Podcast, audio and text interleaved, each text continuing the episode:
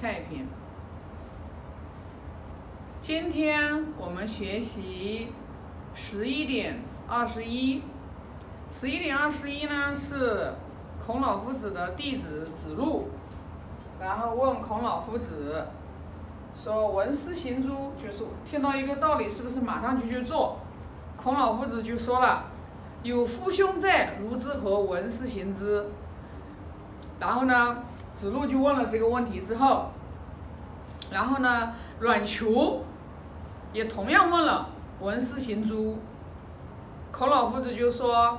闻思行之，就是给阮子路和阮求同样的问题，两种不同的回答。然后孔老夫子的另外的一个学生龚西华，两次都被他听到了，然后龚西华就困惑了，他说为什么子路说的时候，然后说要有父兄在，然后阮求问的时候，然后说闻思行之。然后孔老夫子就跟他解释了，他说：“子路这个人，他很好勇，很勇猛果敢，所以呢，就是遇到这样子就是啊很勇猛很果敢的这样的学生，那就教他遇到事情的时候一定要要去跟父兄去商量，就是三思而后行，就。”他这个性格，所以说呢，就一定要叫他退，往后退，就不能再往前冲。但是阮球这个人呢，他生性就比较怯懦，他本身就是犹豫不决的人，所以说闻到一个道理，说你听到了，你马上就去做。所以呢，其实这里讲的就是孔老夫子对于不同的学生，然后呢，给他们因材施教，因材施教。那从这一章呢，我就学到，你看啊，圣人教我们在为人处事的过程当中，其实说来说去，还是教我们走在中庸之道上面，就是中和，就是性格非常果敢的，非常这个就是啊勇猛的。那么我们遇到事情的时候，我们就要三思而后行，要往后退一下，那就起到一个。往中间，就像我们孔老夫子说的，扣其两端而结焉。呃，所以呢，就是那么如果说是性格比较怯懦的人，你事情本身就犹豫不决的人，你就往前冲，因为如果你犹豫了之后，有可能你就没有这种勇气，然后再去做了。其实这里讲的就是我们人为人处事。与人相处，我们都要走在一个综合之道上面。就像有者说：“礼之用，和为贵。”那我们现在你看啊，就是在与人相处的过程当中，其实我们就是缺了这个综合，就缺了综综合。然后呢，我们就会做事情就会很偏激。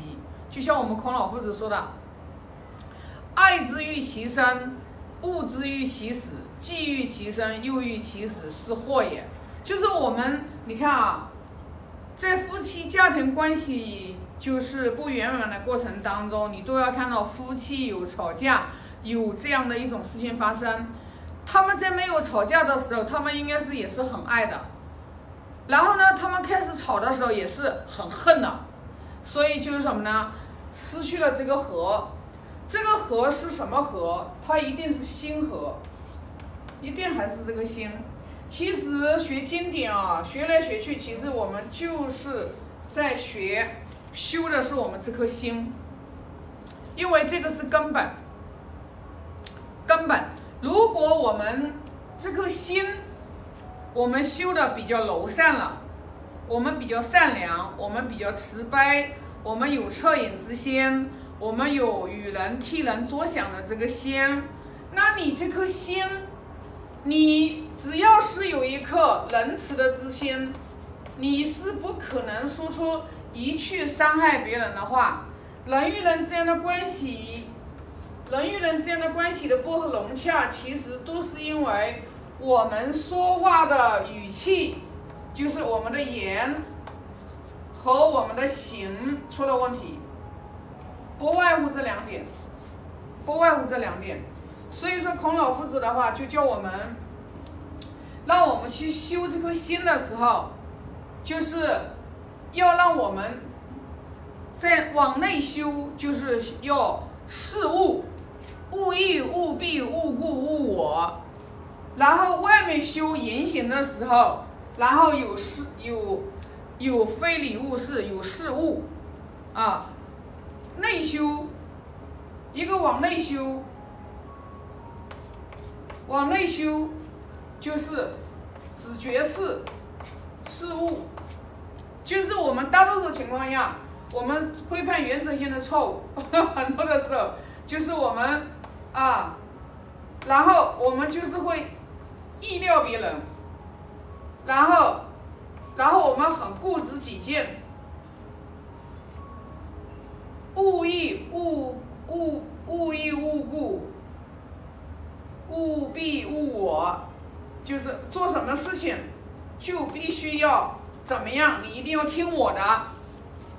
为什么我们会出现这样的一个情况？其实就是因为我们内心里面有一个很大的一个我，这个我会障碍我们，这个我就会障碍我们，就是我们老认为自己是对的。就别人跟我们只要意见不一样了，我们就认为别人是错了；只要别人不听我们的，然后我们就生气了，然后我们就烦恼了。其根源就是因为我们把这个我看得太重了。只要我们把这个我看得太重了，我们在人际关系的过程当中，我们就不可能圆满，不可能。就是说，你的你的主观意识会非常非常的强。那我们从内去修这个心的时候，就是说要让我们把把我们的心量打开，我们要去看清楚，你的观点只代表你的观点，别人也有别人的观点，每一个人他都是独立存在的，我们不可以要求别人一定要听我们的。如果我们不能看清楚这一点的时候，我们去固执己见，我们不能把这个我，然后把它慢慢的、慢慢的就是淡化。那我们想要在跟人之人与人之间的相处圆融融洽，那是很难的。那我们在言行上面的话，我们就是有一个视听眼动嘛，视听眼动。其实说白了，你无非无非就按照这些东西来，你的言行，你日常生活当中。跟人交流，在家里面跟家人交流，在单位跟同事交流，在社会上跟朋友、亲戚朋友交流，你无非就离不开这些东西。只有当我们一颗心，我们明白了，我们的一颗心，因为如果我们自己的一颗心很自我，非常的自我，自我自己的意见，老觉得自己是对的。这种就是非常的固执，然后非常的这种就是内心是非常的这种刚强，那你基本上是很难是，哦快乐很难快乐，为什么？因为你因为你就把自己束缚了，就是我们的心就会很小嘛。我们如果说你想想看，用什么样来比喻呢？如果我们一个人，我们在家里面，我们跟家人的关系，我们在家里面，我们跟家人的关系，我们都没有相处好。你想想看，你可能跟外面的，你可能会跟外面的人相处关系好吗？我们就举个例子啊，那比如说这颗心就是你，对吧？我们身边最近的人，这一个圈最近的人，你自己跟自己这个心处理不好的时候。你身边的家人的关系，你是不可能处理好的。那你你不可能跟家里人的关系处理好，你走到社会上面，你又怎么可能会跟社会的人处理好呢？社会上面人肯定包括指你的单位呀，啊，那你又如何说？哎呀，我要爱万物，我要爱众生，我要爱整个地球，我要爱整个宇宙，那又怎么可能呢？其实说白了，我们在不断的修我们自己的时候，其实就是把我们把我们。就像我们达观师傅给我们讲的，他说我们其实人都把我们自己囚在这个框框里面，都囚在这个框框里面。就我们自己的自，我们自己的自见，我们自己的认知，我们自己的意识形态太重的时候，你一切都是我的，以我为中心，以我为中心的时候，你很难快乐。那我们要修的是什么呢？我们家人，对吧？你家人的话，你想想看，你赚钱是干什么呢？你赚钱不就是为了家人幸福吗？但是我们如果说为了赚钱，我们都跟家里的兄弟姐妹，连父母我们都舍不得花钱，那你那那你你这个，你这个就是，这你这个贪，你这个贪呐，你这个你这个贪钱，你连父母身上都舍不得花，你又怎么可能说我要把这些框框全部都把它拿掉？拿不掉呀！你只有把这个自己的这个框拿掉了之后，哎。你看为什么人家那么多人的大企业家、大善、大善人，人家为什么呢？这些框就没了，他赚了钱，他就知道这个钱不是我的，我要跟上社家人分、社会分。